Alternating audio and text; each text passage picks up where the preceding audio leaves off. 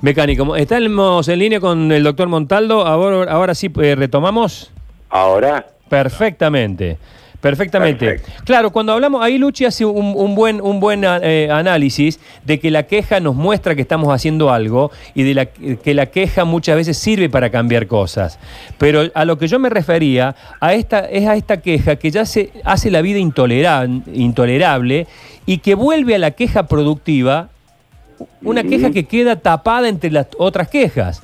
Desde que nos levantamos me quejo porque me levanto, me quejo porque me lavo los dientes, me quejo porque me tengo que laburar, me quejo porque hace frío, me quejo... En definitiva, eh, vivir en modo queja es, me parece a mí muchas veces, perdóneme que se lo diga, una vida de mierda. Exacto.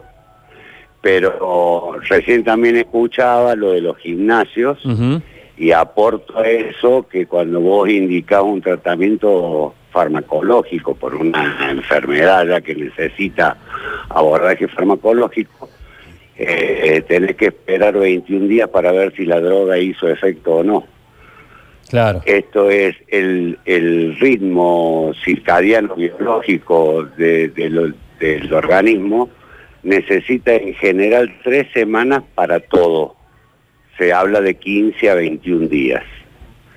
Ahora, retomando de lo que hablábamos, eh, te decía hace un rato que eh, es más fácil asumir que la culpa está en el olvido o en que alguien no me hizo las cosas y por lo tanto me surge la queja y me vuelvo un automatizador de la queja Ahí está. y entonces quedo en una crítica poco operativa.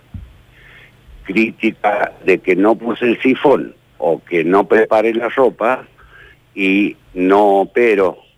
Y hay otras personas que operan acríticamente, hacen todo sin reflexionar.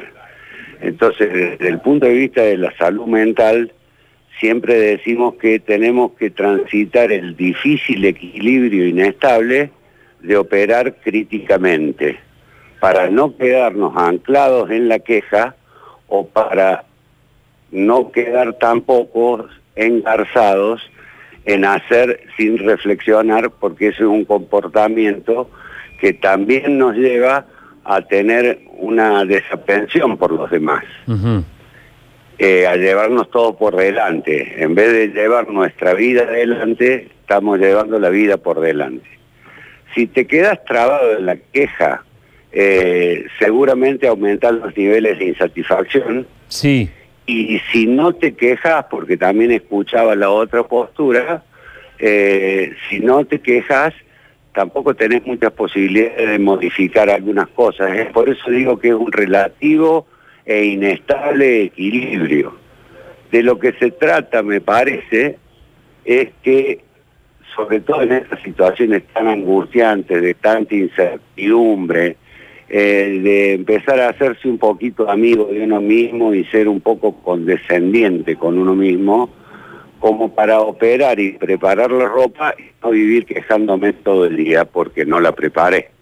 Claro, y aparte eh, es muy contagiosa porque eh, compañeros de trabajo, amigos, convivientes de cualquier índole, convivientes, compañeros de trabajo, eh, eh, eh, amigos, familiares, hijos, padres, pareja, eh, se va volviendo un mecanismo donde uno contagia al otro. Es muy convocante la queja, para decirlo de alguna manera. Sí, ¿no? Eh, y sí, porque la queja tiende a, de algún modo, a, a, a masificarse. Es decir, queja el otro, yo sumo, apuesto el doble. Eh, y entonces aumentan los niveles, ¿qué es lo más importante me parece? Aumentan los niveles de irritabilidad Claro. y eso tiene repercusión tanto en nuestro organismo como en la, en la postura de los demás. Eh, Eh, quería, doctor, preguntarle algo, Sergio, no sé si... eh, Sí, ¿cuál- Sergio. ¿Cómo sería un mundo si- sin queja, digamos? ¿En qué, circunstancia, ¿en, qué, ¿En qué circunstancia está ese grupo en donde la queja se elimina? No, la queja no se va a eliminar nunca de manera absoluta. La queja también es necesario para que me, por eso hablaba de la operatividad crítica Claro. y de la crítica operativa, para que me cuestione qué cosas tengo que modificar. Lo que pasa es que en general, en momentos como este, la queja no está para que yo me supere, sino está el goce de la queja. Claro. Eh, en donde todos, como toda actitud de goce, no de disfrute, eh, estamos colaborando para que eso sea lo más efectivo y en realidad tenemos que entender que a la larga, si todos nos quejamos, vamos a terminar todos paralizados sin hacer nada. Claro. Pero es necesario que exista la queja. Sí, sí, sí. E, e, inclusive como una cuestión de autorreflexión. Lo que pasa es que es más fácil quejarse del otro que de uno mismo. Entre otras cosas. Entre otras cosas, por eso quería, quería separar yo lo que es la queja productiva y que logra cambios y de esta queja diaria y cotidiana, donde primero parece ser, como dice usted, eh, es un disfrute. Vivir quejándose es un disfrute. Eh, eh, me estoy refiriendo a épocas donde la convivencia se ha vuelto el, el centro de la atención de todo el mundo porque hoy convivimos más que nunca. Y tercero, eso de que la queja siempre tiende como echarle la culpa al otro, digamos, esa cosa de que, eh, uh, no había soda en la heladera, alguien no la puso y no fui yo, la culpa es de otro. Claro. ¿Qué hay de cierto en esto de la, de la, de esta, de esta técnica de, de aguantarse de abstinencia de queja durante un mes para que, para que el cuerpo y la mente se habitúen a no quejarse por cualquier pavada?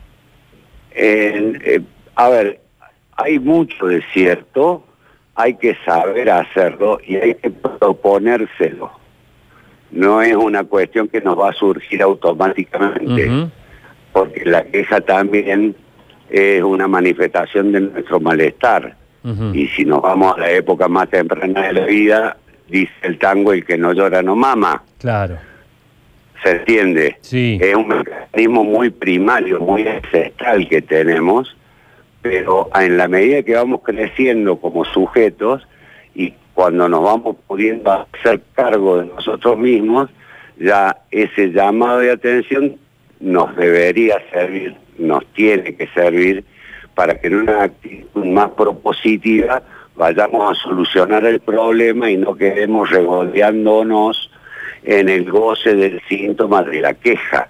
Desde ese lugar lo estoy y aparte, y aparte me parece a mí que eh, en, una, en, una, en un ejercicio y en un esfuerzo de tratar de, evitarlo, quizá lo que logremos es que en un futuro nos quejemos y, que esa queja tenga valor, porque cuando hemos sacado de lado las quejas superfluas, esa queja que suena a protesta, que suena a a echarle el fardo al otro, nos quede la queja productiva, la queja que, tiene razón de ser. Eh, más, más o menos lo que, lo que venimos conversando, salir de la queja paralizante para pasar a tener una queja propositiva que nos permita modificar eh, conductas que no nos hacen bien. Claro que en este momento, ante mayor convivencia, ante una saturación de las comunicaciones cotidianas, porque antes vos te ibas a trabajar, eh, el otro hacía otra cosa, volvía, te complementaba con lo que había hecho el otro. Hay con una, como una excesiva contaminación de la convivencia y entonces entramos como en una escalada simétrica a ver quién hizo peor las cosas más que en una escalada productiva de cómo podemos hacer mejor las cosas para sentirnos los dos, los tres, los cuatro un poco mejor. una, una persona que no se queje será una persona conformista, una persona que está ahí inerte. No, eh, una persona que no se queja eh, puede tener eh, también varias dificultades.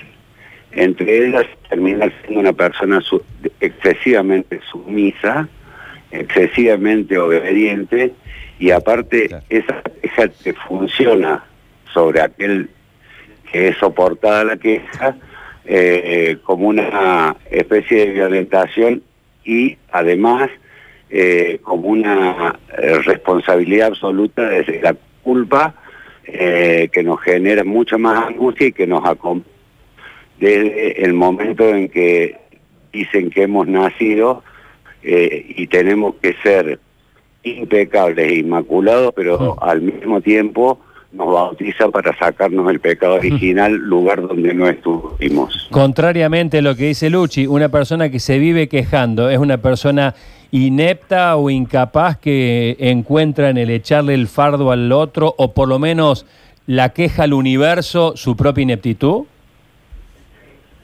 Y es, interesante eso. Eh, yo no sería tan taxativo. Está bien, está bien. Creo que hay que... Eh, eh hay muchas personas que son así, con tal de no hacerse cargo de nada. Eh, la, persona se vive quejando y termina no modificando absolutamente nada. Acordémonos que somos sujetos con que nuestra plasticidad psíquica hace que nos vayamos adaptando en distintas circunstancias con los distintos mecanismos de defensa. Los mecanismos de defensa del aparato psíquico no son patológicos, pero cuando aumenta la intensidad y la duración de ese mecanismo de defensa, estamos en presencia de un comportamiento neurótico. Siempre digo yo, y lo he dicho en la radio, por eso me permito decirlo con ustedes, que está bueno me vaya el jueves después de haber trabajado con un buen pin tónico o gin tónico, como quieran, con mis amigos, porque me sirve para descargar, para evadirme, para de alguna manera eh, eh, eh, aflojar las tensiones del día.